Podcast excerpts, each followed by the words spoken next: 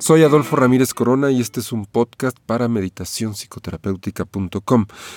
Para más meditaciones, talleres, consultas, libros, artículos, en fin, proyectos en curso, proyectos por venir, visita adolforamírez.com. Ahí encontrarás también algunos materiales, contenidos totalmente gratuitos como lo es este podcast y un formato para poderte suscribir y estar recibiendo en tu correo actualizaciones, meditaciones exclusivamente escritas para eh, este envío a través de correo electrónico. Empezamos.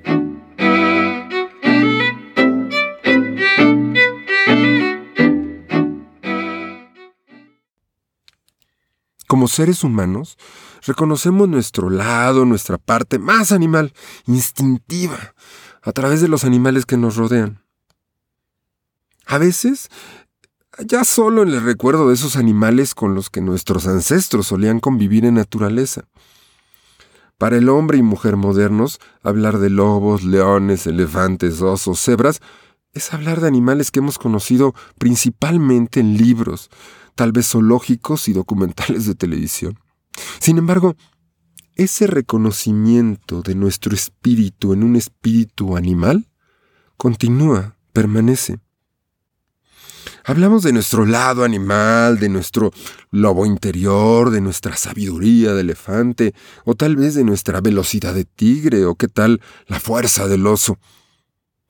Pero también a veces es al revés, son nuestras palabras, ideas las que han dotado a los animales de nuestro imaginario en animales con características demasiado humanas.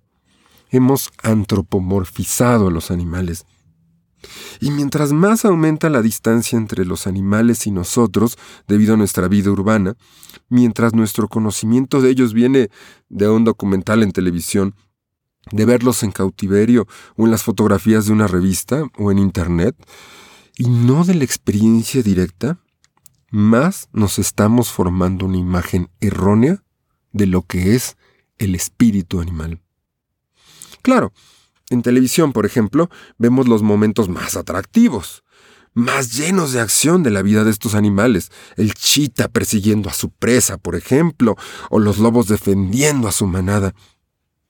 Desafortunadamente, esos documentales pocas veces muestran la vida tranquila, llena de calma, tierna e incluso amorosa de los animales en naturaleza, su verdadero día a día. Por ejemplo, solemos atribuir nuestro lado salvaje, agresivo, violento, de sobrevivencia a esa parte animal. Y sí, los animales suelen tener momentos en que su instinto agresivo se impone por la sobrevivencia propia y de los suyos, pero son solo algunos momentos. Algunos estudios recientes, particularmente los de un experto en lobos, llega a ciertas conclusiones muy determinantes. Los lobos son un modelo para los humanos, es cierto. Hablar del lobo interior, de ese lobo que llevamos dentro, como lo creen los nativos americanos, es correcto, es acertado, pero no por las razones que normalmente creemos. Fíjense, a los lobos les hemos atribuido la independencia solitaria. La verdad es que son seres de manada, de grupo, y viven por y para su manada. De los lobos hablamos del macho alfa, como el que se impone por fuerza, dominio y agresividad. En realidad, el macho alfa se impone en la atención que brinda a su grupo.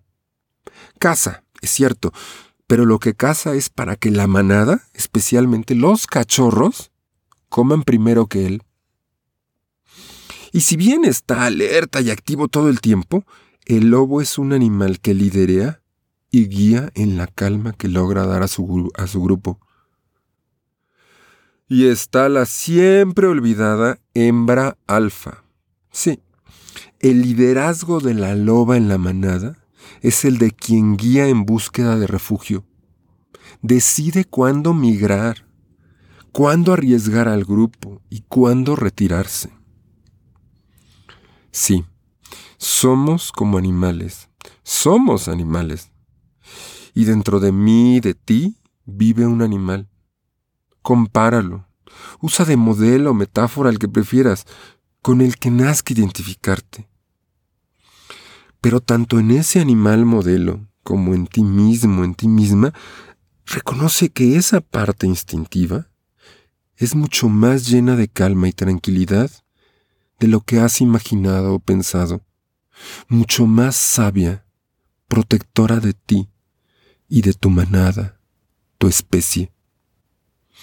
Porque tal vez todos esos valores que hemos atribuido orgullosamente a la idea de humanidad realmente están en nuestro lado animal.